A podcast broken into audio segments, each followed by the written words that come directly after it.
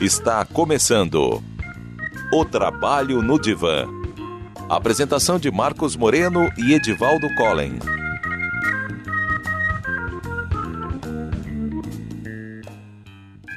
Olá, ouvintes. Estamos começando hoje o programa O Trabalho no Divã. E para entendermos melhor este tema, começaremos uma perspectiva histórica. Em 1700, foi publicado o primeiro tratado sobre as doenças dos trabalhadores pelo médico italiano Bernardino Ramazzini, considerado o pai da medicina do trabalho. Foi dele a célebre frase: Na cabeceira da cama de qualquer paciente, pergunta-lhe onde trabalhava para saber se na fonte de seu sustento não se encontrava a causa de sua enfermidade.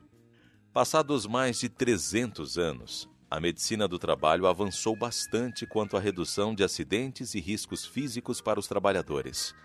Mas no campo de riscos emocionais, tanto as áreas de saúde e segurança quanto a área de RH estão muito distantes do século XXI.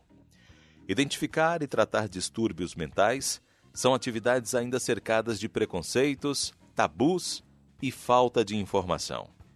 E o intrigante é que a falta de informação não se refere a não existir estudos e iniciativas mundo afora sobre o tema, com ótimos resultados, inclusive. E apesar de ser um problema endêmico no Brasil, as empresas, no geral, são altamente negligentes sobre o assunto, tendendo a responsabilizar o próprio trabalhador pela perda de desempenho relacionada ao seu transtorno não diagnosticado.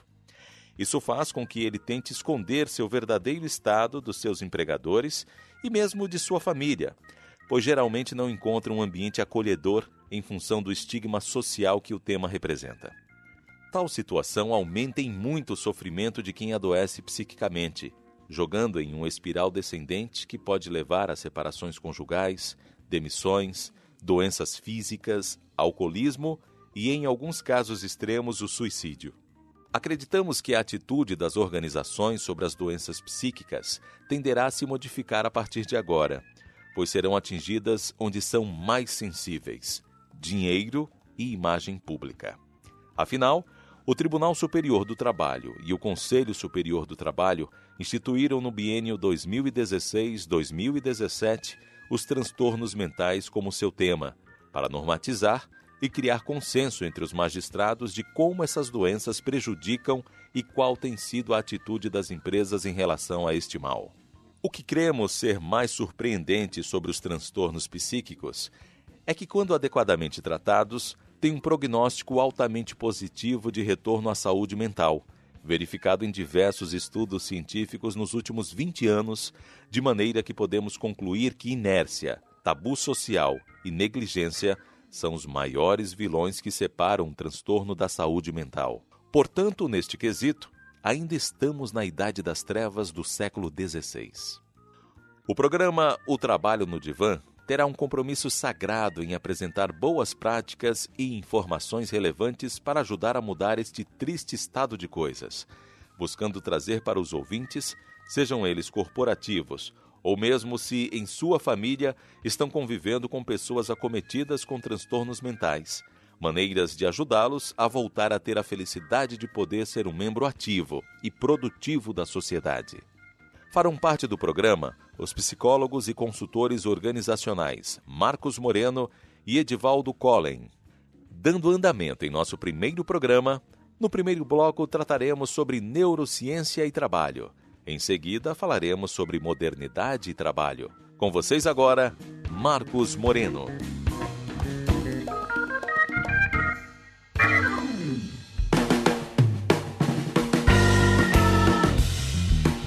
Neurociência e Trabalho com Marcos Moreno. Obrigado, Mário Júnior. E dando continuidade ao nosso primeiro programa, gostaria de falar um pouco sobre a proposta que terei para nosso trabalho no Divã.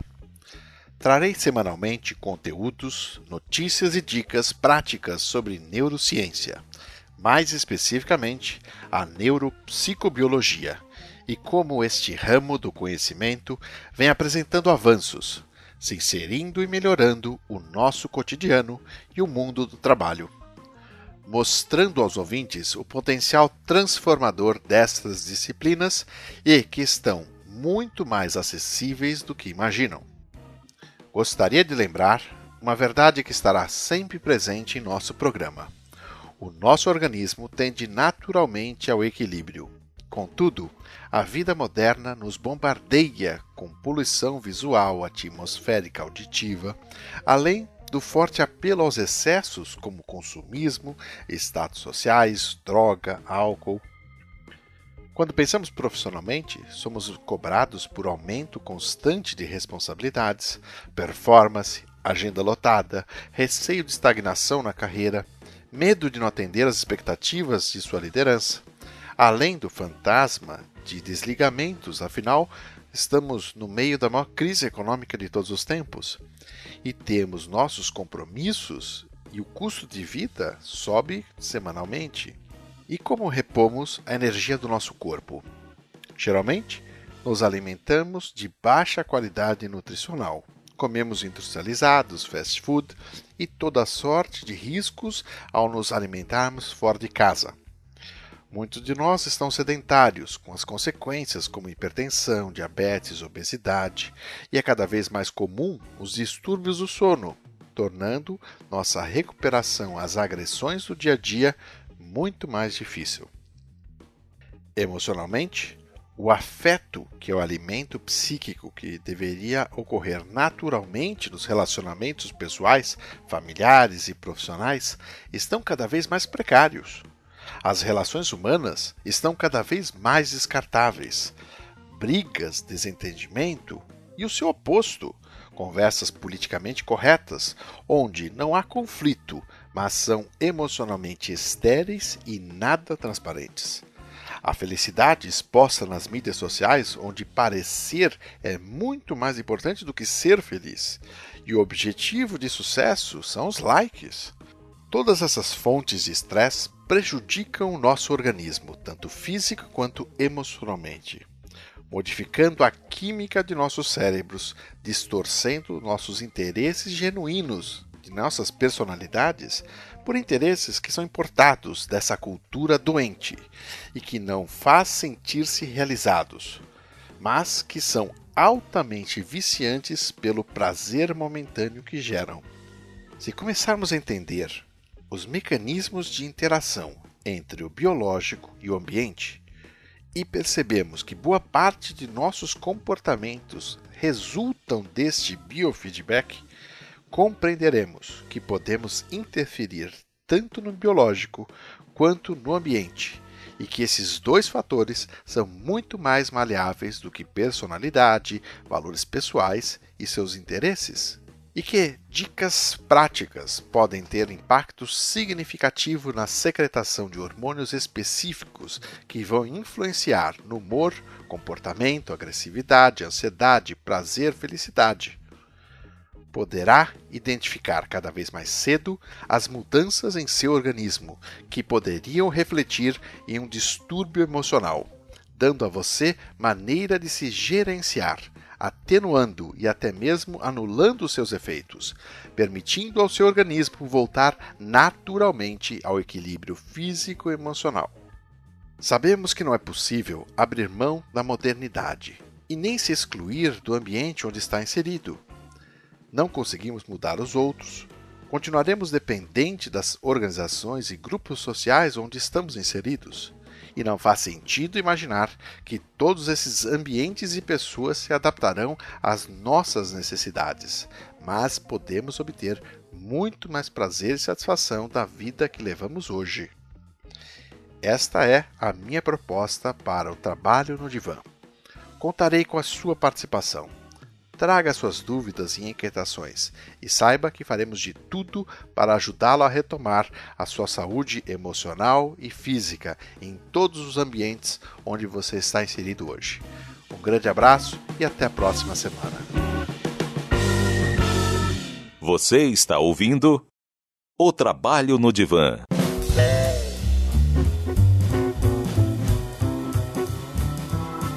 Modernidade e Trabalho com Edivaldo Collen.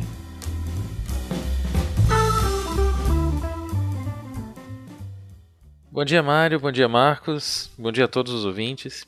Nesse primeiro programa, em que a gente está apresentando o que vem por aí no Trabalho no Divã, eu também vou falar um pouco sobre a minha proposta do lado de cada front.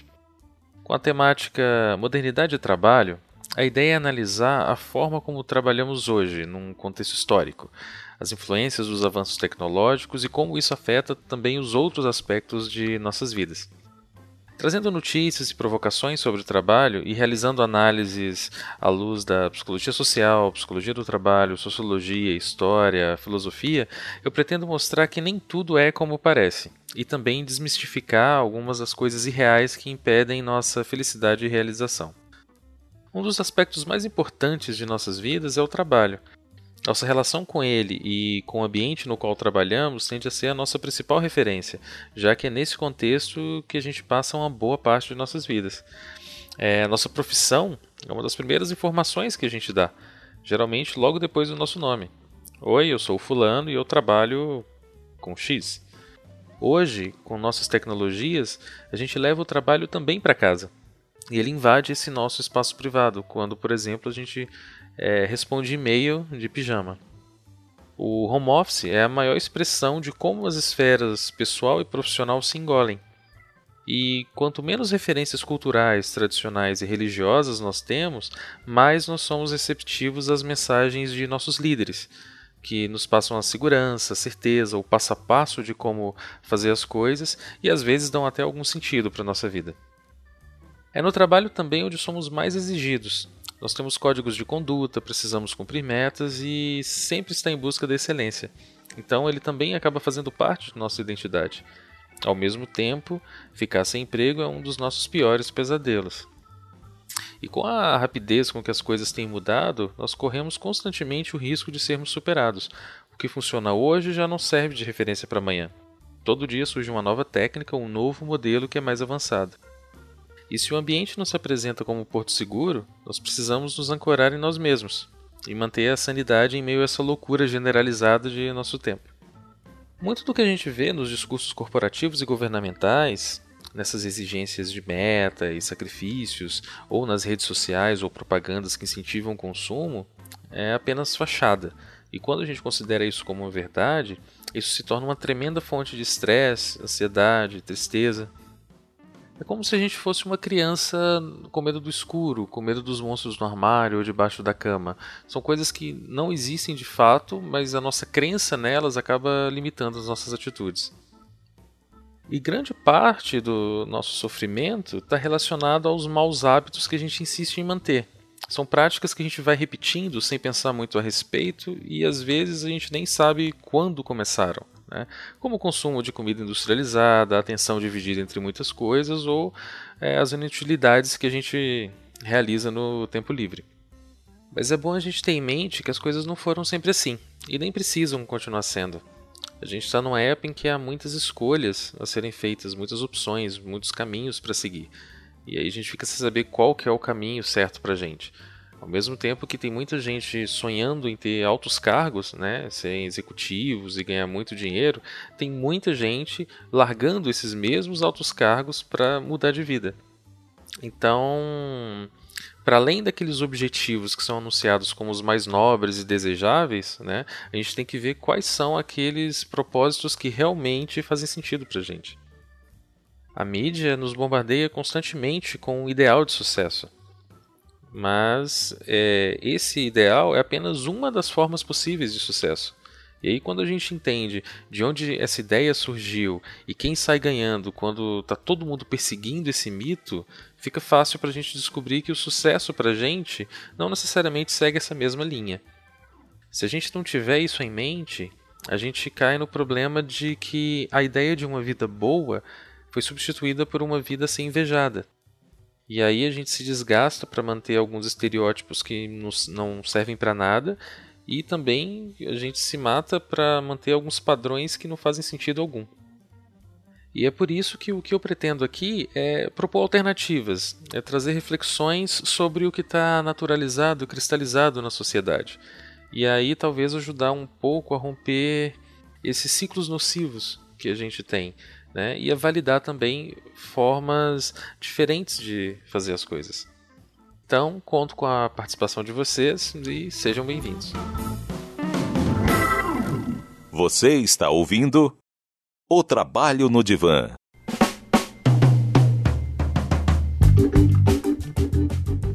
Perguntas no Divã.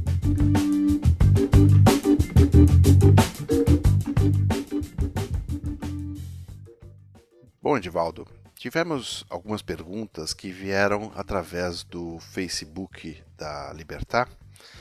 E primeiro foi a psicóloga Renata Camargo.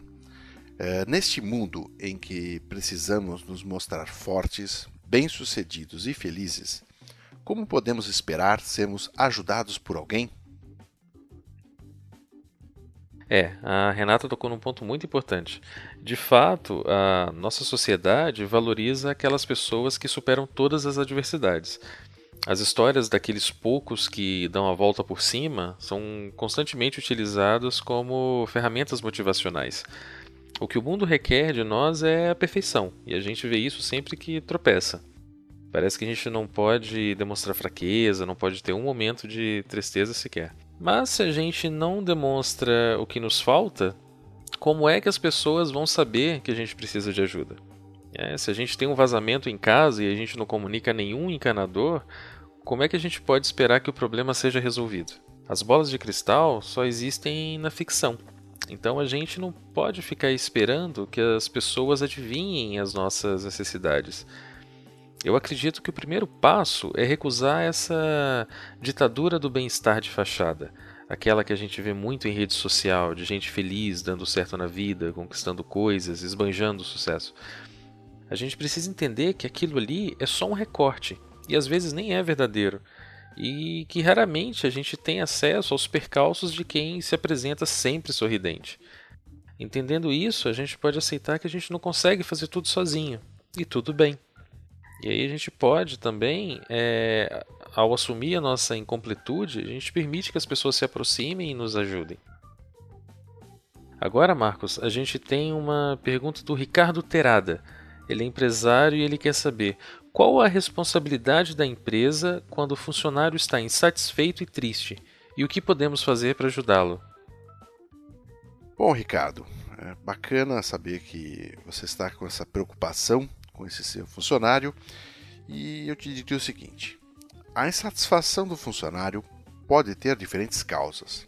E caso não esteja relacionado diretamente ao trabalho, não se torna uma responsabilidade da empresa. Contudo, é do interesse da sua organização que seus empregados estejam bem, pois isso impacta diretamente na produtividade deles. Interessante seria a promoção de um espaço saudável, acolhedor, em que o funcionário pudesse ah, se abrir e procurar ajuda. As pessoas tendem a não reclamar por medo das consequências e sofrem caladas, o que não serve para resolver a, sua, a questão. A comunicação é bastante importante nesse sentido. Ao perceber que um funcionário está com dificuldade, é bom que haja um ambiente de confiança para que os líderes e colegas possam abordá-lo e entender o que acontece, e também que ele se sinta confortável para se expor. Por isso, é possível ajudá-lo uh, de forma efetiva. A pergunta da Janete Oliveira é: como saber se estou com distúrbio emocional e não apenas cansada, precisando de férias. Bem, Janete, essa é uma questão que muita gente não aceita a resposta. Né? É, muito se fala hoje na mídia e nas redes sociais sobre transtornos emocionais e psíquicos. Né? Inclusive, tem vários testezinhos online que te dão resultado na hora e te eh, diagnosticam. Mas nem tudo que a gente sente é de fato uma doença. Então, o mais indicado mesmo seria você buscar ajuda profissional para ter um diagnóstico correto. Alguém como um psiquiatra ou psicólogo. É, nós temos uma outra pergunta aqui do Leonardo Leandro. Ele pergunta: qual a diferença entre uma depressão qualquer e um distúrbio emocional no trabalho? Ok, Leonardo, obrigado por sua pergunta. E realmente, doen cada doença psíquica tem uma característica diferente. No caso da sua pergunta, a depressão, há uma associação com o estado de angústia, apatia, desânimo, há um afastamento das pessoas né, que gostamos, né, uma preocupação é, inespecífica, muitas vezes, né, e muitos outros aspectos. E é uma condição que não é causada por apenas um fator e pode estar ligado a um evento na história pessoal. A personalidade da pessoa, fatores biológicos e às vezes pode estar relacionado a algum elemento profissional. Os distúrbios emocionais no trabalho, apesar de serem multifatoriais, têm uma relação mais direta com a atividade que exercemos. Desenvolvemos ansiedade, estresse ou agressividade porque nossa relação com o trabalho tem algum elemento disfuncional que nos causa sofrimento por não termos ferramentas para lidar com ele. Para fechar nosso bloco de perguntas, Paulo Teixeira pergunta: Qual é a motivação das empresas em falar em distúrbios emocionais de seus funcionários se elas querem justamente fugir de qualquer responsabilidade? Bem, Paulo, independente de uma empresa abordar o assunto ou não, ela vai ser afetada pelas consequências negativas de ter um quadro de funcionários com distúrbios emocionais. Jogar sujeira para debaixo do tapete não funciona muito bem a médio e longo prazo. Então, quanto mais as empresas se abrirem para essa discussão e promoverem um ambiente que facilite a detecção e o tratamento desse tipo de condição, menores vão ser os prejuízos. E esse é um problema que não é muito difícil de resolver. Mas se você deixa o tempo passar, a coisa vai se complicando. E aí sim você vai ter um, um problema maior nas mãos. E é por isso que aquelas organizações que ignoram essa situação na rotina, elas estão na verdade dando um tiro no pé. Mas mesmo essas que fazem vista grossa, eventualmente elas vão ser motivadas quando os custos de uma saúde emocional precária começar a aparecer nas planilhas. Né? Então é só uma questão de tempo até que as empresas reconheçam a, a importância em se cuidar do, da saúde emocional do quadro de funcionários. Bem, Marcos, acho que essas são as perguntas de hoje. A gente então fica por aqui e a gente volta na próxima semana.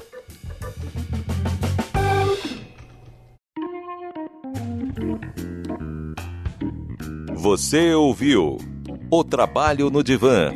Apresentação de Marcos Moreno e Edivaldo Collen.